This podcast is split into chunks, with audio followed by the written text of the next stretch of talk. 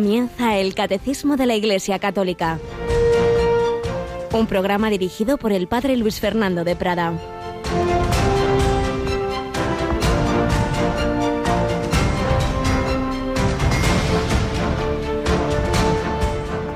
El que no está conmigo está contra mí. El que no recoge conmigo desparrama. Alabado sean Jesús, María y José. Muy buenos días, queridísima familia de Radio María, en este jueves 28 de marzo.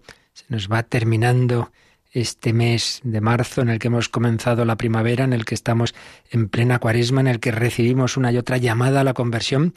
Hoy Jesús está ahí en, debate con aquellos que le acusaban de hacer los milagros por obra de Belcebú. Dice, pero hombre, si es que si os cerráis a la gracia de esta manera, a la verdad, ya que más me falta hacer, si es que es que ya podéis ver milagros y también la primera lectura del profeta Jeremías pues tiene ese, ese lamento del Señor, de, de, cómo el pueblo pues tantas veces no, no, no, no se convertía, no se abría a la gracia de Dios. Al contrario, endurecieron la cerviz, fueron peores que sus padres. Ya puedes repetirles este discurso, seguro que no te escucharán, ya puedes gritarles, seguro que no te responderán. Esta es la gente que no escuchó la voz del Señor su Dios y no quiso escarmentar. Ha desaparecido la sinceridad, se la han arrancado de la boca. Pues sí, tenemos ese peligro. Dios siempre llama a nuestra puerta, pero podemos abrir o no. Mira que estoy a la puerta y llamo. Si alguno escucha mi voz, si alguno escucha mi voz, y abre, entraré, cenaré con él y él conmigo. Pero Dios no fuerza, la gracia, la vida cristiana es un trato de amistad. La amistad es cosa de dos, el cielo es cosa de dos. Dios no puede obligarnos, sería como un campo de concentración el cielo. Por eso el gran riesgo de nuestra libertad, que por un lado la queremos, pero luego nos quejamos. Ay, ¿por qué pasa esto y lo otro? ¿Y por qué me han hecho esto? Dios nos ha hecho a todos libres y todos dependemos de todos. Entonces, claro, yo suelo decir, las vacas no, no pecan, claro, pero tampoco pueden ir al infierno y tampoco pueden ir al cielo y tampoco, claro, no son libres. ¿Qué queremos? Si somos libres, pues nuestros actos tienen consecuencias que pueden ser tremendas. Dios, eso sí, una y otra vez nos da otra oportunidad, pero la vida termina, la cuaresma terminará. ¿Qué tal vamos en este camino? ¿Vamos abriendo el corazón?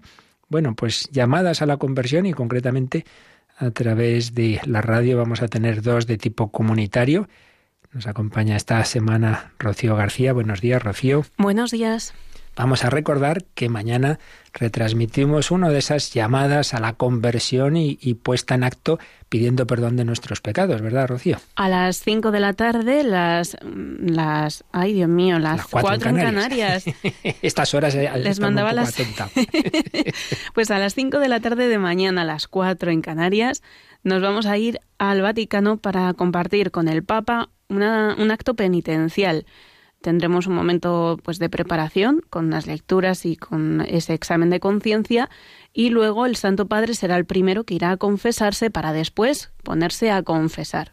Por eso os decíamos estos días que retransmitimos ese acto, pero lo, el ideal sería que después, ya más tarde, pues cada uno se vaya a su parroquia, donde pueda, o pida al sacerdote que a ver si le puede visitar, si no puede salir de casa, y no dejemos pasar este, este tiempo cuaresmal sin una buena confesión. Y luego, pues si, si todos estamos llamados a acercarnos al Señor, también el Señor a través de la Virgen María, a lo largo de la historia, sobre todo reciente, de esta humanidad que se separa del Señor, que se separa de Dios, pues nos hace llamadas colectivas, comunitarias a la conversión. Y una de ellas, de las más fuertes, fue el mensaje que recibimos hace ya más de un siglo en Fátima. Un mensaje que sigue ahí, que sigue llamando a nuestra puerta. Si no os convertís, si la humanidad no se vuelve a Dios, pues realmente el futuro no es precisamente muy halagüeño. Pues bien, cuando se cumplen la semana que viene 100 años de la muerte del primer pastorcito, vamos también a recordar que Radio María y otros muchos medios del mundo van a retransmitir una oración muy especial, Rocío. Sí, va a ser el día 4 de, de em, abril. Abril, abril. Hoy estoy un poco regular. bueno, pues recen por mí.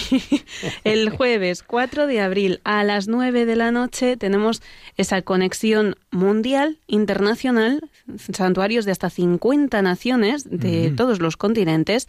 Nos vamos a unir en esa oración ante el Santísimo expuesto Están convocadas todas las parroquias del mundo, las familias, para rezar ante el Señor y luego el Santo Rosario que va a ser multilingüe y que van a poder seguir en directo aquí en Radio María. Pueden ir a la parroquia y decirle a su párroco que conecten la radio para seguir esta oración en directo. Por tanto, no tendremos la hora santa a las 11 de la noche.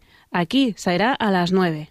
En efecto, por tanto, también esta vez no leeremos, no, no proclamaremos intenciones vuestras, aunque van a estar. También nosotros expondremos el Santísimo en nuestra capilla y, como siempre, lo que hayamos recibido estará ahí bajo el altar, pero obviamente ese día las intenciones son las mundiales, es decir, la conversión de la humanidad, la paz del mundo.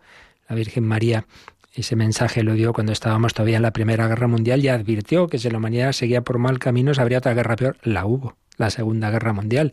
Y también advirtió de que podría haber eventos todavía más dramáticos para la historia de la humanidad. Hay que rezar, hay que rezar por la paz que depende de nuestra paz interior, de nuestra paz con Dios, de nuestra conversión. Por ello, es una idea muy bonita, cada vez se está extendiendo por el mundo entero y hay dos formas, digamos, de, vivirla. La más sencilla, que estéis donde estéis, a ser posible reuniéndose la familia, pues conectéis la radio a las nueve de la noche del jueves justo dentro de una semana, pero todavía mejor si en vuestras parroquias, conventos, etcétera, pues hay eso, se pone la radio en la capilla y si puede el sacerdote, la superior religiosa que tiene permiso, etcétera, exponer el Santísimo y hacer esa adoración, ese rato de oración, ese rosario, esa consagración a la Virgen en la capilla, pues todavía muchísimo mejor. Pues dos llamadas a la conversión, a la confesión, al encuentro con Cristo y con la Virgen María. Seguimos nosotros también pidiendo luz del Señor para valorar lo que hay en la Iglesia y concretamente estamos hablando de la vida consagrada. Recordad que al final, si puede ser, nos contéis algún testimonio, como ayer tuvimos, de vuestro contacto con religiosos, con religiosas, institutos, vida consagrada, qué ha significado en tu vida y alguna experiencia también de, del discernimiento que tú has podido hacer o quizás estés haciendo, y si eres más joven, pues de dónde te llama el Señor. Todo eso si queréis al final sería bonito compartirlo. Vamos a seguir recogiendo algunas anécdotas, gestos de amor de una gran consagrada que fue la Madre Teresa de Calcuta.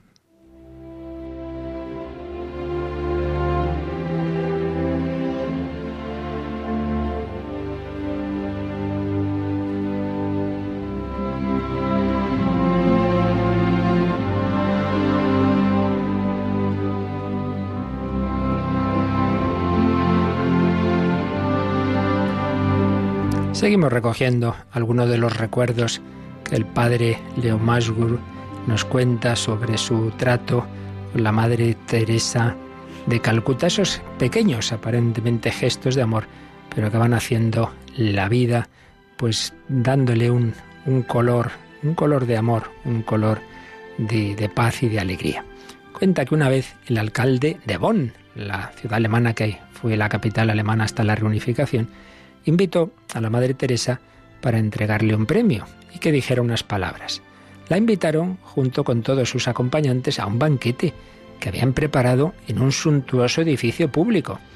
Por consideración con los más pobres de la India, que en su generosa hospitalidad solían ofrecer a las visitas, incluidas las hermanas, el último trozo de pan o la última porción de arroz, la Madre Teresa había establecido como norma que por una cuestión de principios las hermanas no pueden comer fuera de sus casas, aunque si van de viaje pueden llevarse comida para almorzar.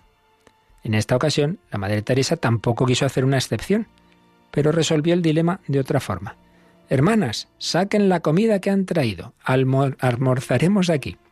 Dicho y hecho. En el imponente edificio las hermanas comenzaron a repartir sus bocadillos entre los invitados. El alcalde y el resto de la concurrencia recibieron los sándwiches que las hermanas llevaban consigo. Y así el banquete se convirtió en un sencillo almuerzo y las hermanas no tuvieron que saltarse la norma. Una manera de unir pobreza y caridad. En el vuelo de regreso de Bonn a Praga, que hicimos en un helicóptero checo, la Madre Teresa sacó de su bolsillo todas las cosas ricas que, como siempre, había recogido en la recepción y las repartió entre sus compañeros de viaje. Luego sacó una tableta de chocolate. A ella le encantaba el chocolate. pero antes de darnos a nosotros se levantó y se acercó a los pilotos. Al cabo de un rato volvió y repartió el resto del chocolate.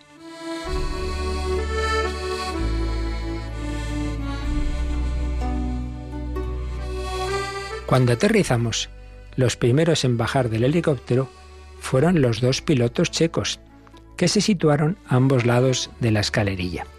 La Madre Teresa bajó por la escalerilla, seguida del resto de los pasajeros. Cuando pasé junto a los pilotos, vi que uno de ellos tenía lágrimas en los ojos. Le pregunté qué le pasaba. Me dijo, es que llevo 25 años pilotando este helicóptero con muchísimos famosos y gente importante entre los pasajeros, pero nunca había recibido nada de nadie. Hoy ha sido la primera vez. La Madre Teresa me ha dado chocolate y una medalla milagrosa.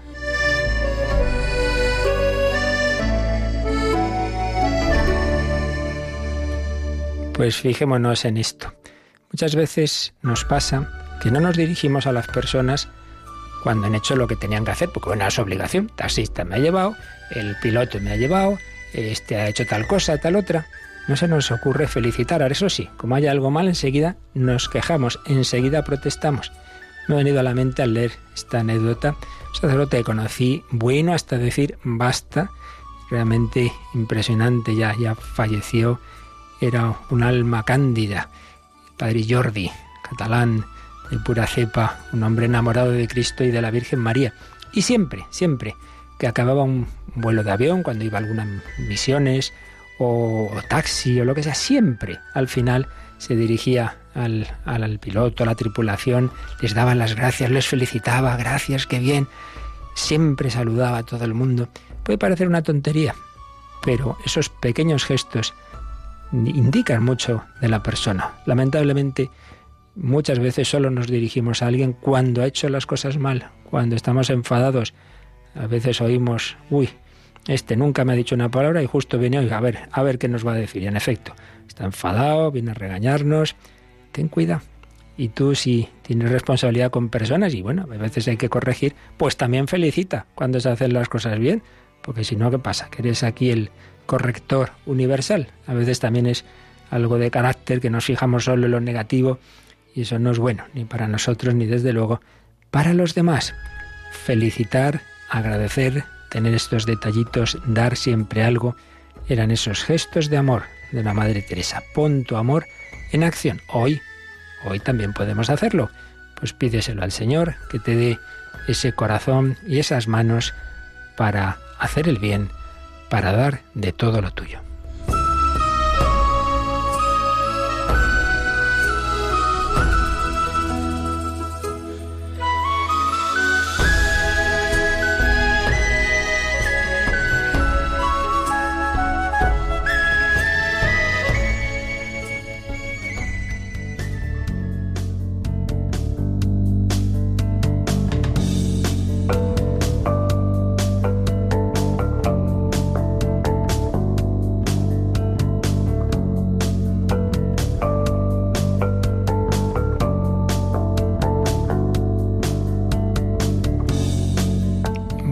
Rocío, nosotros tenemos muchos voluntarios que se presentan en la radio y nos traen bollitos, chocolate, ¿verdad? Muchos detalles de esos. Nos tienen muy, muy, muy mimados todos los oyentes. La verdad es que sí.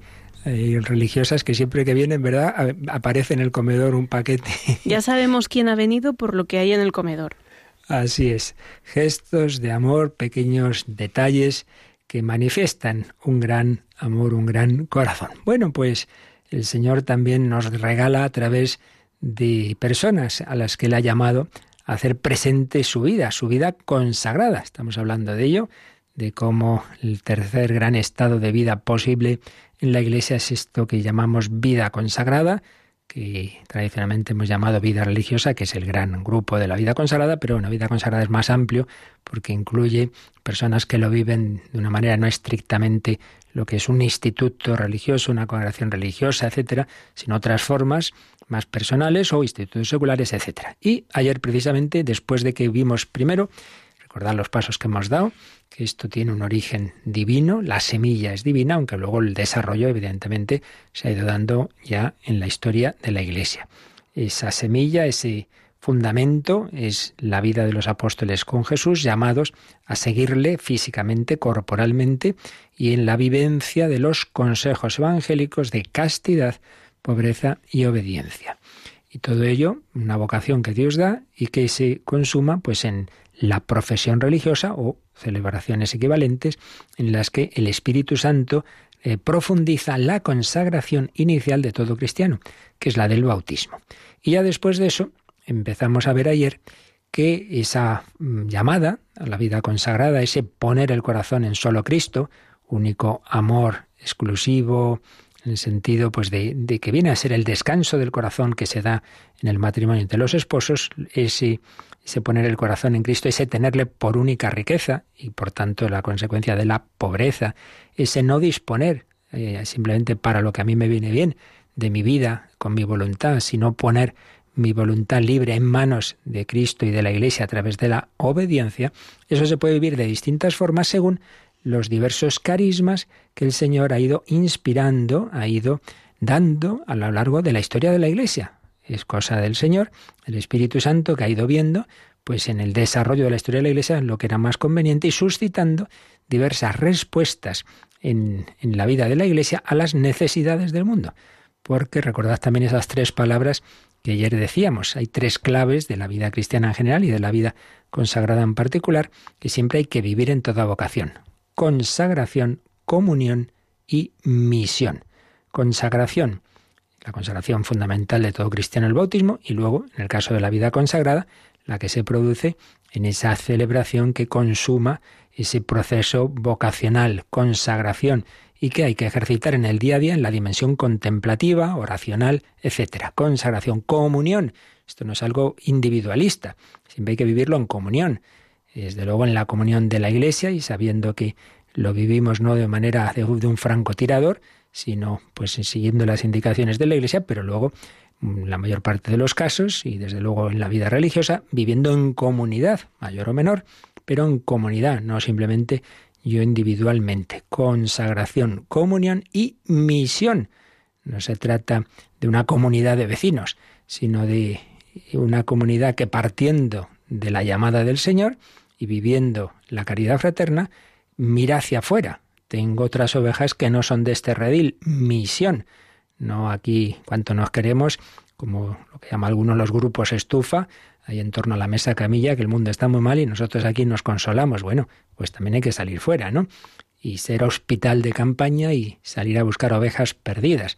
Contemplación, comunión y misión. Pues bien, estas tres dimensiones se viven en distinta proporción y distinta forma según el carisma. Obviamente es muy distinto una comunidad de vida contemplativa que no sale a la calle físicamente, pero también tiene esa dimensión apostólica y de misión, por supuesto por la oración de intercesión y el sacrificio, pero también porque quieras que no siempre haya un contacto con el mundo y donde se hace mucho bien, mucho bien, y así lo vemos en tantas personas llamadas a la vida contemplativa, por ejemplo, por hablar de alguien reciente, canonizado en 2003, Madrid Maravillas de Jesús, pues suscitó un barrio de viviendas sociales y una serie de de aspectos de caridad pues muy muy considerables.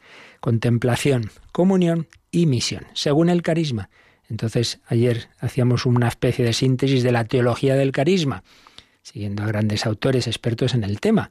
El Hijo de Dios, eh, al encarnarse, pues se ha encarnado evidentemente con unos límites, ha tenido que escoger un tiempo, un espacio, un lugar, una cultura, una lengua, y entonces esa limitación eh, nos lleva a preguntarnos, bueno, claro, Jesús vive hace 20 siglos allí, ¿y qué pasa con los que vivimos en este tiempo y en otro lugar? Bueno, pues pasa que ahora misteriosamente esa encarnación se sigue produciendo en el cuerpo místico, es decir, el Jesús que caminó por Israel, que habló en arameo, etcétera, hoy camina a través de ti, habla en español o en francés o en inglés a través de ti y tiene esos gestos de amor con las personas que te encomienda a través de ti. Entonces el Señor prolonga su encarnación a través de la Iglesia y prolonga su vida consagrada a través de los consagrados a los que llama hacer presente aquí en la tierra ese modo de vida que llevó Él, que llevó la Virgen María que llevaron los apóstoles con él. Cada uno de una determinada forma según el carisma que Dios da a cada uno. A uno les llama a imitar especialmente su retiro en el desierto, esos 40 días, y tenemos ahí esa vida eremítica, la vida de Nazaret, vida oculta, esos conventos de vida contemplativa, su vida apostólica en la predicación, en la atención a los enfermos, a los niños, a los pobres, en fin, según el carisma. Teología del carisma, en la que se produce de nuevo el milagro de Pentecostés. Dios supera la limitación.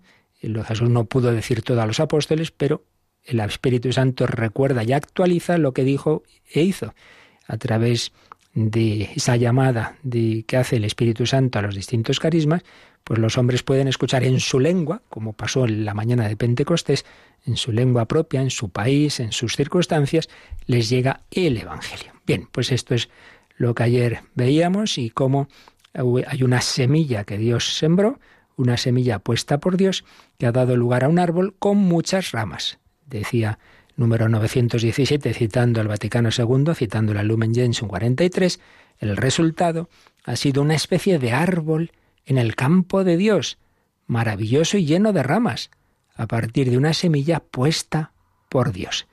Y es que hay en efecto diversas formas de vida, solitaria o comunitaria, y diversas familias religiosas que se desarrollan para el progreso de sus miembros, su propia santidad, y para el bien de todo el cuerpo de Cristo. Pues bien, esto lo sigue desarrollando los siguientes números. Vamos a ver qué nos dice el número 918. Si el 917 era una cita de la Lumen Gentium, el 918 es una cita de la Perfecte Caritatis, que es el decreto del Vaticano II sobre la vida religiosa, el número uno. ¿Qué nos dice este número 918? Desde los comienzos de la Iglesia hubo hombres y mujeres que intentaron con la práctica de los consejos evangélicos seguir con mayor libertad a Cristo e imitarlo más de cerca. Cada uno a su manera vivió entregado a Dios. Muchos, por inspiración del Espíritu Santo, vivieron en la soledad o fundaron familias religiosas que la Iglesia reconoció y aprobó gustosa con su autoridad. Pues ya veis, en este párrafo de este documento del Vaticano II, pues por un lado se nos vuelve a sintetizar cuál es la esencia de la vida consagrada y luego se nos habla de estas distintas formas de vivirla, estas distintas familias religiosas, etc. Primero nos ha dicho que esto fue desde el principio, desde los comienzos de la Iglesia, hubo hombres y mujeres que intentaron el qué. Fijaos que ahora aquí van a venir dos verbos clave en la historia de la espiritualidad. Seguir con mayor libertad a Cristo e imitarlo más de cerca seguimiento e imitación. Dos palabras preciosas que expresan la esencia más íntima de la vida cristiana en general y desde luego consagrada en particular. Palabras a las que un servidor dedicó varios programas de vida en Cristo, porque este tema de seguimiento e imitación de Cristo ya digo que es de grandísima riqueza en la historia de la espiritualidad.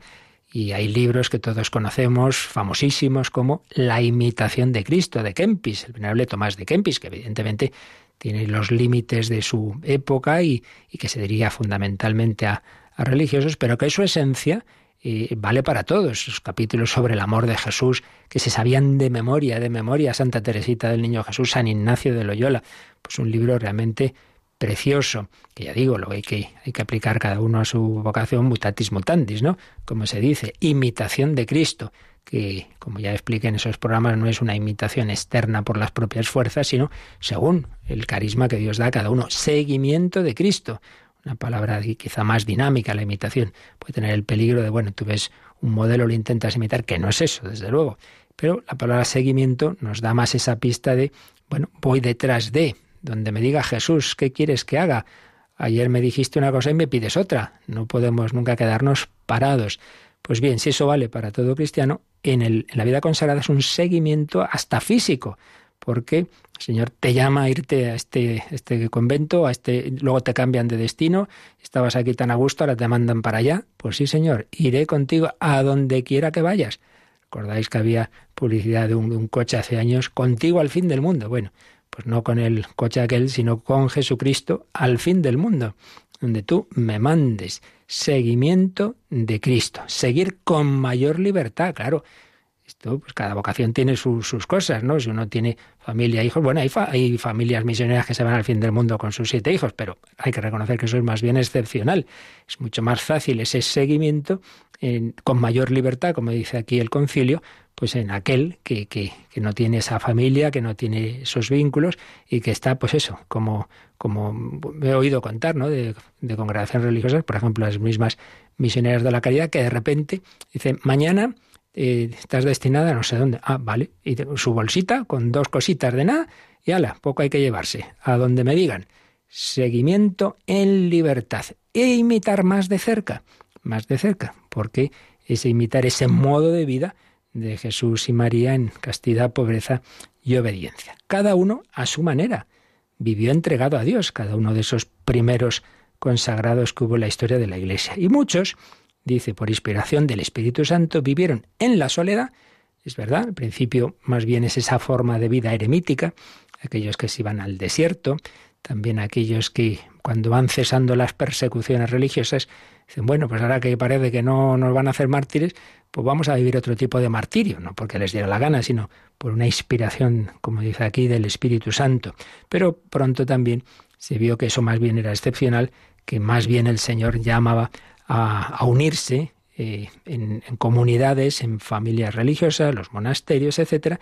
Y por supuesto, esto puede vivirse individualmente, pero cuando hablamos ya en sentido más estricto de vida consagrada, pues es necesario una aprobación de esa forma de vida por la Iglesia. Por eso dice familias religiosas que la Iglesia reconoció y aprobó gustosa con su autoridad. El mismo concilio pero volviendo a la, constitución dogmática Lumen Gentium, el número 43, hemos leído ya algo de este número, pero vamos a, fijarnos más en lo que dice sobre estas familias de vida eh, religiosa. Em, dice la autoridad de la Iglesia, bajo la guía del Espíritu Santo, se preocupó de interpretar los consejos evangélicos, de regular su práctica e incluso de fijar formas estables de vivirlos. Esta es la causa de que, como en árbol que se ramifica espléndido y pujante en el campo del Señor, partiendo de una semilla puesta por Dios, esto es lo que leíamos ayer, se hayan desarrollado formas diversas de vida solitaria o comunitaria y variedad de familias que acrecientan los recursos, ya para provecho de los propios miembros, ya para bien de todo el cuerpo de Cristo. Esta es la idea de ayer, pero nos añade esto. Y es que esas familias ofrecen a sus miembros las ventajas de una mayor estabilidad en el género de vida, una doctrina experimentada para conseguir la perfección, una comunión fraterna, una comunión fraterna en la milicia de Cristo y una libertad robustecida por la obediencia, de tal manera que puedan cumplir con seguridad y guardar fielmente su profesión y avancen con espíritu alegre por la senda de la caridad. Por tanto, este último párrafo añade una, idea importante. Y es que sí, el Señor puede llamar, y así lo ha hecho en la historia, y lo sigue haciendo, a una persona a una forma de vida muy solitaria. Pero más bien, lo habitual es llamar a formar parte de una familia religiosa. Y entonces nos ha dicho este párrafo qué ventajas tiene esta, esta vocación, el ser miembro de un tipo de, congregación, de orden? Pues unas ventajas, dice, una estabilidad en el género de vida, es un género de vida pues ya regulado, con toda una historia que se ve, oye, que es bueno en general este, esta distribución del tiempo, una doctrina experimentada, oye, en, los jesuitas, pues mira cuántos eh, tratadistas de la orden han escrito eh, obras que sobre cómo vivir esa vocación, cuántos franciscanos, cuántos dominicos, de la forma de vida propia de esa orden. Una comunión fraterna, ese ayudarse unos a otros, una libertad robustecida por la obediencia, pues ese espíritu de obediencia que ayuda mucho más que el que cada uno haga lo que le parece, a hacer lo que realmente Dios quiere. Y fijaos que termina con una frase muy bella, ¿no? Que así los miembros de esas congregaciones pueden avanzar con espíritu alegre por la senda de la caridad. Alegría y caridad. Dos palabras preciosas. La caridad, que es la reina de las virtudes, y la alegría, que es la consecuencia, la consecuencia de vivir, de vivir bien, pues, pues esta, esta vida consagrada. Y si no se vive con alegría, mala señal, señal de que algo está fallando. Y vamos a ir viendo ahora ya en cada uno de estos números del catecismo que se escribió, claro, esta redacción es anterior a la exhortación apostólica Vita Consecrata. Vamos a ir viendo en esta exhortación pues algunos de los números que tienen que ver con lo que estemos viendo. En concreto aquí podemos leer el número en el número 4, el último párrafo nos dice lo siguiente. La exhortación de San Juan Pablo II Vita Consecrata. La comunión en la Iglesia no es uniformidad, no es uniformidad, sino don del Espíritu, que pasa también a través de la variedad de los carismas y de los estados de vida. Aquí un poco es volver a la idea de ayer. Dios llama incluso dentro de la vida consagrada de distintas formas los distintos carismas. La comunión, la unidad no es uniformidad. Sí, tú estás llamado a seguir a Cristo, pero de distinta manera. El franciscano, el, dominico, el, jesuita, el misionero, la, la carmelita, etc. No es uniformidad. Hay diversos carismas y estados de vida que serán tanto más útiles a la Iglesia y a su misión cuanto mayor sea el respeto de su identidad. Cada uno tiene que vivir su propia vocación. Y luego, número cinco, pues tiene una alabanza de todo lo que ha ocurrido en, la historia de la vida consagrada. ¿Cómo no recordar con gratitud al Espíritu la multitud de formas históricas de vida consagrada suscitadas por Él y todavía presentes en el ámbito eclesial? Estas aparecen como una planta llena de ramas que hunde sus raíces en el Evangelio y da frutos copiosos en cada época de la Iglesia. ¡Qué extraordinaria riqueza! Entonces decía Juan Pablo II, yo mismo he sentido la necesidad de señalar este elemento constante en la historia de la Iglesia, los numerosos fundadores y fundadoras, santos y santas, que han optado por Cristo en la radicalidad evangélica y en el servicio fraterno, especialmente de los pobres y abandonados. Precisamente este servicio evidencia con claridad cómo la vida consagrada manifiesta el carácter unitario del mandamiento del amor en el vínculo inseparable entre amor a Dios y amor al prójimo. El sínodo ha recordado esta obra incesante del Espíritu Santo, que a lo largo de los siglos difunde las riquezas de la práctica de los consejos evangélicos a través de múltiples carismas, y que también por esta vía hace presente de modo perenne en la Iglesia y en el mundo, en el tiempo y en el espacio, el misterio de Cristo. Es la idea que decíamos antes de que ese Jesús que vivió su vida humana en un tiempo concreto, ahora, a través de múltiples carismas, hace presente ese misterio de Cristo en el tiempo y en el espacio, a través de esas distintas formas de vida consagrada. Se hace presente estilo de vida de Cristo y el de la Virgen María, como decía también el Concilio Vaticano II. Por eso vamos a hacer nuestro momento de oración, pues mirando a la Virgen María, pidiéndole a ella por todos los consagrados, pidiéndole, bueno, que a todos nosotros, por supuesto, nos ayude a vivir esa vida cristiana, pero particularmente que, le que reflejen a Jesús y María, nuestros hermanos y hermanas de la vida consagrada.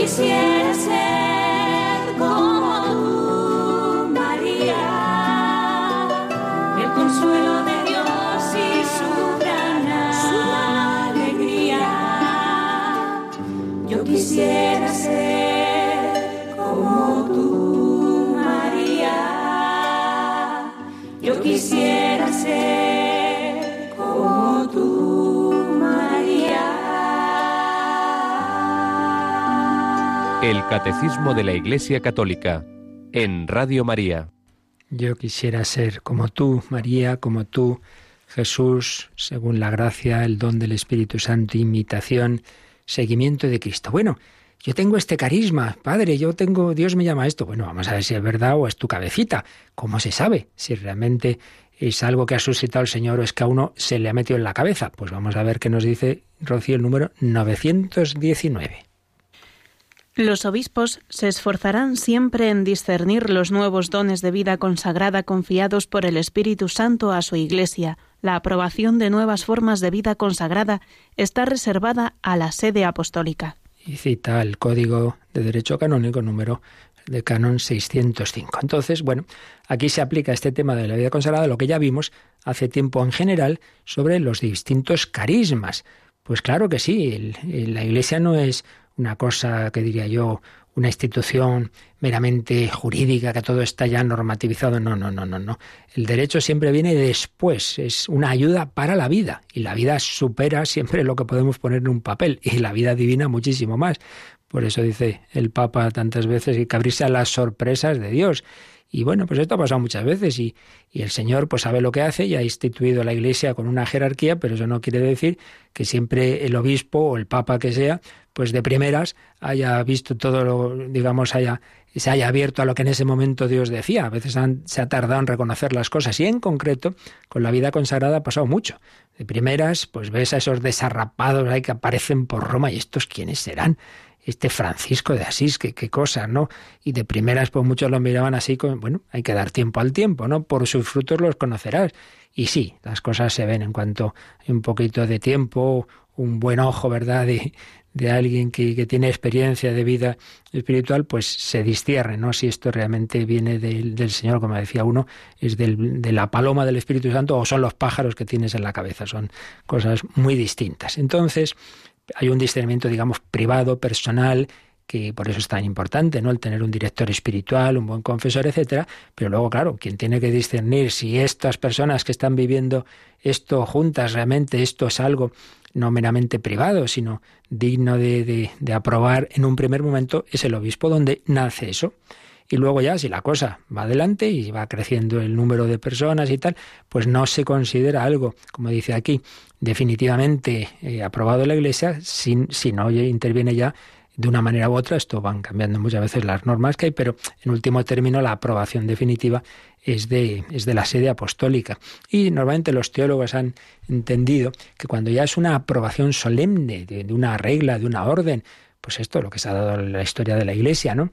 De una manera, ya digo, definitiva. ¿eh? Recordemos que una de, los, de las características para que un acto de magisterio tenga la plena asistencia del Espíritu Santo y por tanto sea infalible, es el carácter de algo definitivo. Bueno, pues digo que los teólogos han considerado que cuando la Santa Sede aprueba de una manera definitiva un determinado modo de vida religiosa, pues es, tiene una asistencia del Espíritu Santo, porque claro, es como decirle a los fieles, tú tranquilo, que si tú tienes esta vocación y entras en esta orden, en esta congregación, en este instituto, pues es un buen camino, un camino que te llevará al cielo. Claro, si se pudiera equivocar la Iglesia, pues sería eh, decir que es bueno un camino que resulta que no, que te va a hacer daño, ¿no? Por eso es un punto importante. Un primer discernimiento privado, un primer, un segundo discernimiento público, pero todavía limitado, de los obispos.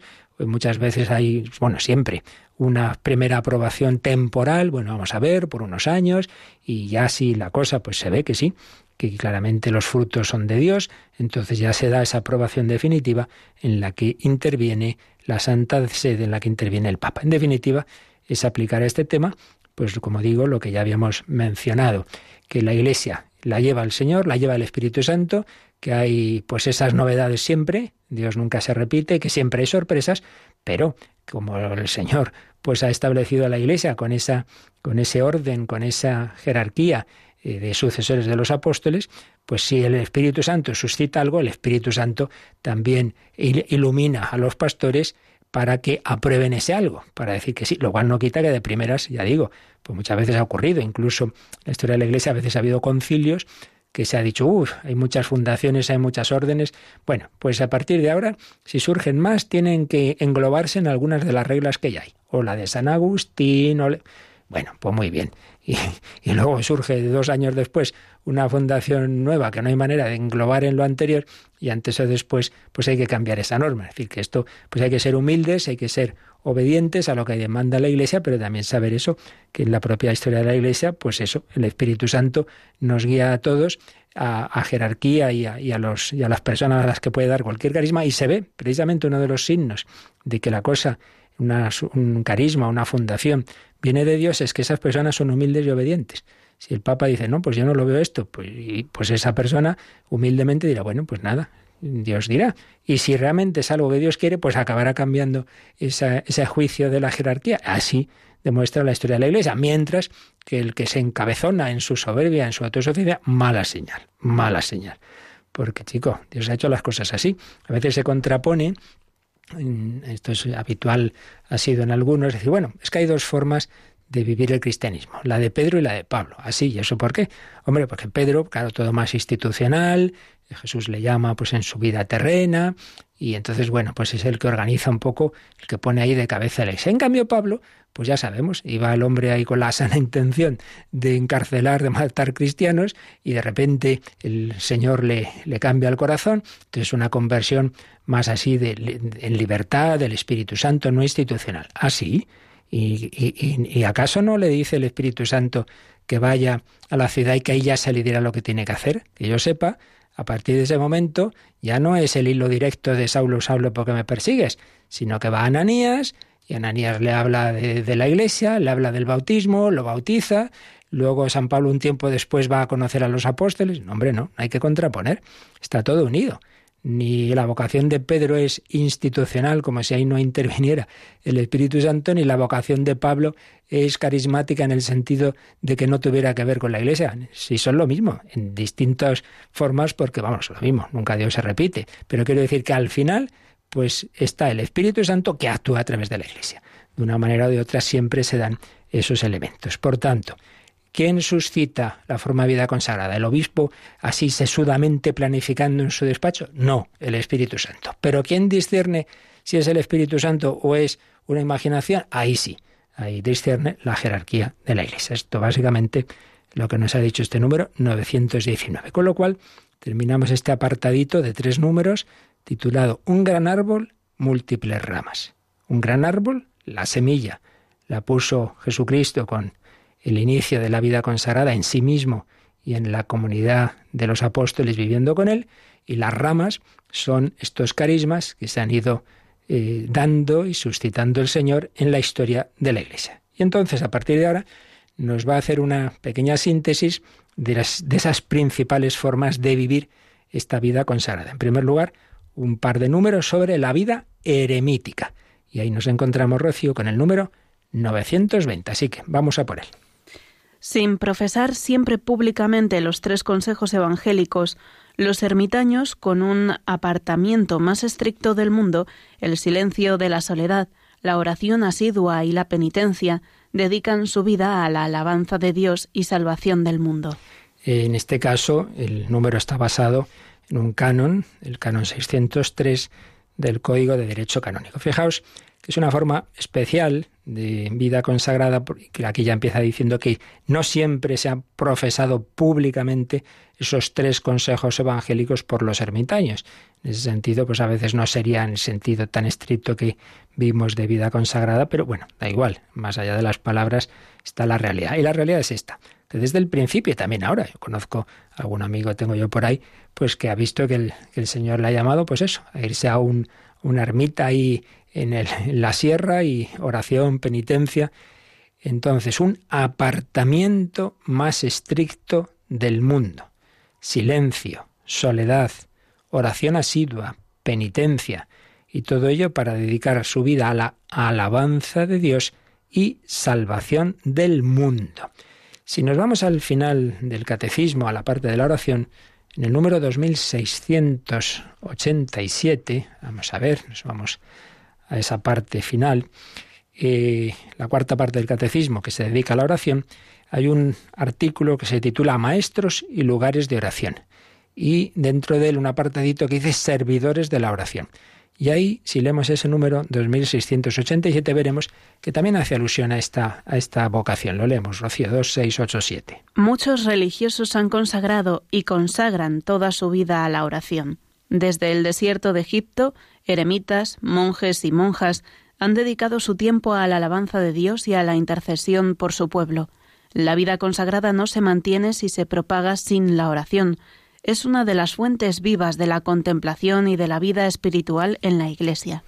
Así pues, se ha hecho aquí alusión a que muchos, muchos religiosos y religiosas pues han tenido esta, esta vocación. Y aprovecha para decir que la oración es fundamental para toda la vida consagrada, que uno no sea eremita o no sea una vocación propiamente contemplativa, pero eso sí, la vida consagrada, y podemos decir la vida cristiana, no se mantiene ni se propaga sin la oración que es una de las fuentes vivas de la contemplación. Pero fijaos que hace aquí esa alusión histórica, ¿no? Desde el desierto de Egipto, los meros padres del desierto, ¿no? Eremitas, monjes y monjas han dedicado su tiempo a la alabanza de Dios y a la intercesión por su pueblo. En tiempos como el nuestro, de poca fe o ninguna fe, muchas personas dicen, lo habréis oído y quizá alguno lo habrá dicho, Hombre, yo entiendo que este chico, esta chica, se vaya a cuidar enfermos, pobres, pero hombre, eso de meterse ahí a rezar, qué desperdicio, qué desperdicio. Esto ya lo he oído yo, sobre todo si se va una chica guapa, un chico no sé qué, ay, qué desperdicio, lo, como esto qué manera de tirar la vida, qué bonito, ¿no? O sea, esa es la fe en lo que significa la vida de oración. O sea, que Jesús, de sus treinta y tantos años de vida, lo único útil fueron los años de, vida pública, cuando hacía milagros y está. Lo demás, ¿no? El silencio, el trabajo oculto, el desierto, eso no vale. Pues claro, una visión de tejas para abajo, el no dar la importancia a la oración. Pues aquí, en estas vocaciones, es donde se ve la importancia de esa unión con Dios, los hombres que sostienen el mundo, intercediendo. Recordad la escena del Antiguo Testamento. Está el ejército de Israel pasándolo mal, van a ser derrotados salvo que Moisés extienda sus brazos y haga oración, interceda, como el Papa San Pío V intercediendo a la Virgen en aquella batalla de la que dependía que Europa pudiera ser arrasada por el imperio turco musulmán, la batalla de Lepanto, la intercesión. Vamos a terminar leyendo lo que dice Vita Consecrata en el número 7, el segundo párrafo, nos habla también de, esta, de esta vocación de estos eremitas. Los eremitas y las eremitas pertenecientes a órdenes antiguas o a institutos nuevos, o incluso dependientes directamente del obispo, con la separación interior y exterior del mundo, testimonian el carácter provisorio del tiempo presente. Con el ayuno y la penitencia atestiguan que no sólo de pan vive el hombre, sino de la palabra de Dios.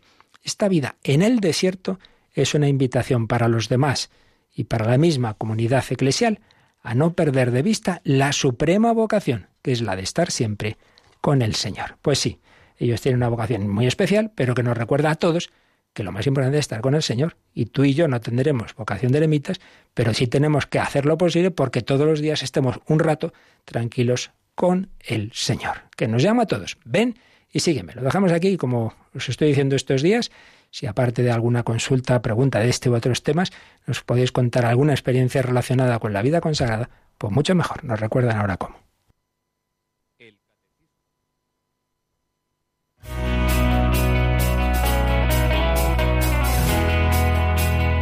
Participa en el programa con tus preguntas y dudas. Llama al 91005 9419. 91005 9419. También puedes escribir un mail a catecismo arroba radiomaria.es. Catecismo arroba radiomaria.es. Ven y sígueme, no mires atrás, que delante está el reino, mi reino de paz. Ven y sígueme, no mires atrás, que delante está el reino, mi reino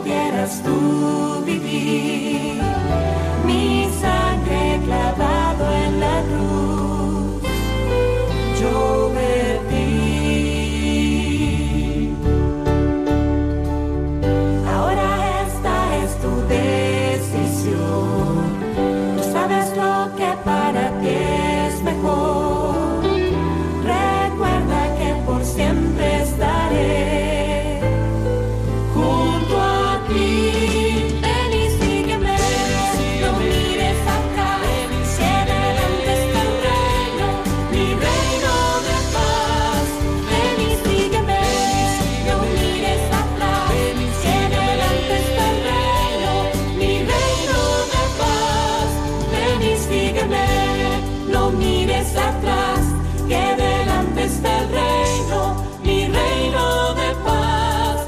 Ven y sígueme, no mires atrás, que delante está el reino, mi reino de paz.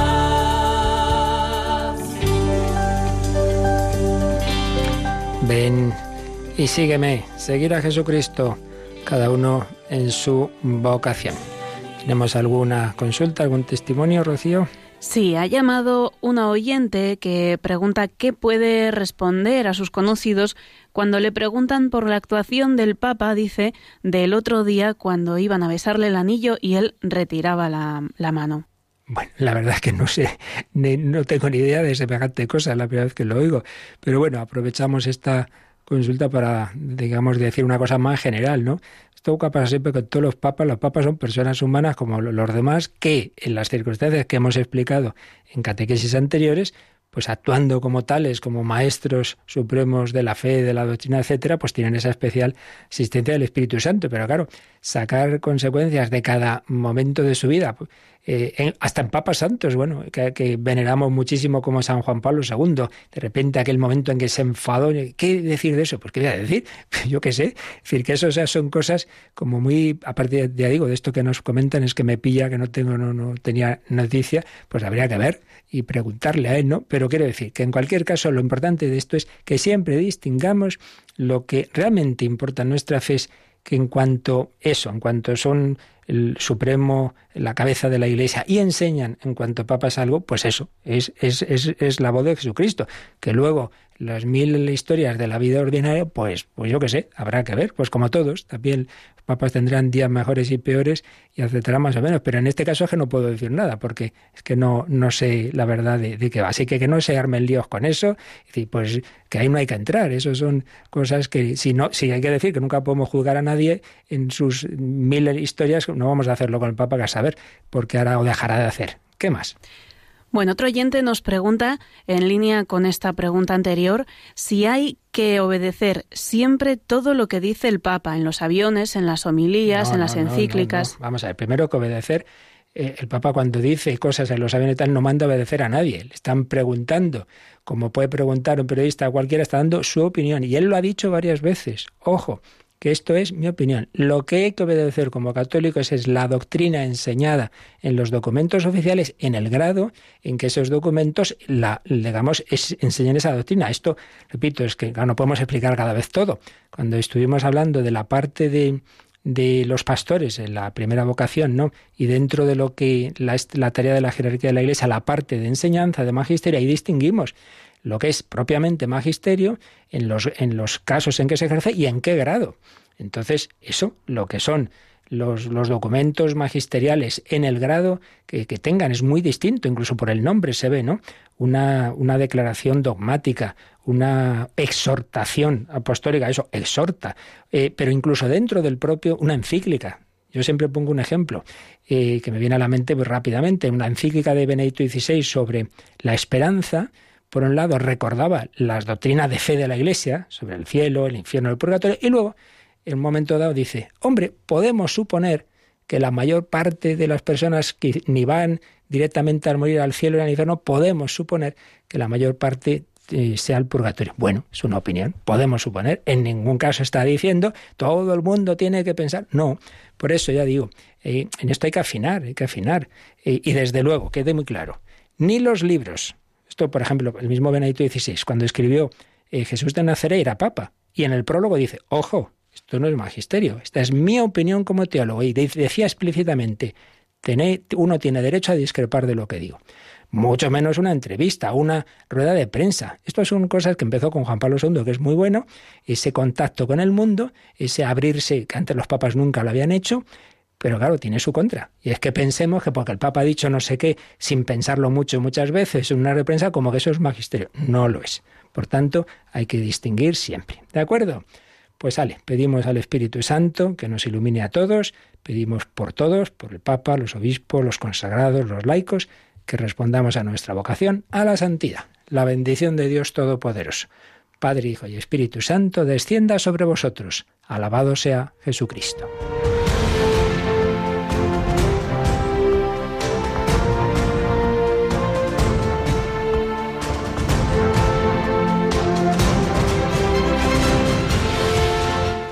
Han escuchado en Radio María el Catecismo de la Iglesia Católica. Un programa dirigido por el Padre Luis Fernando de Prada.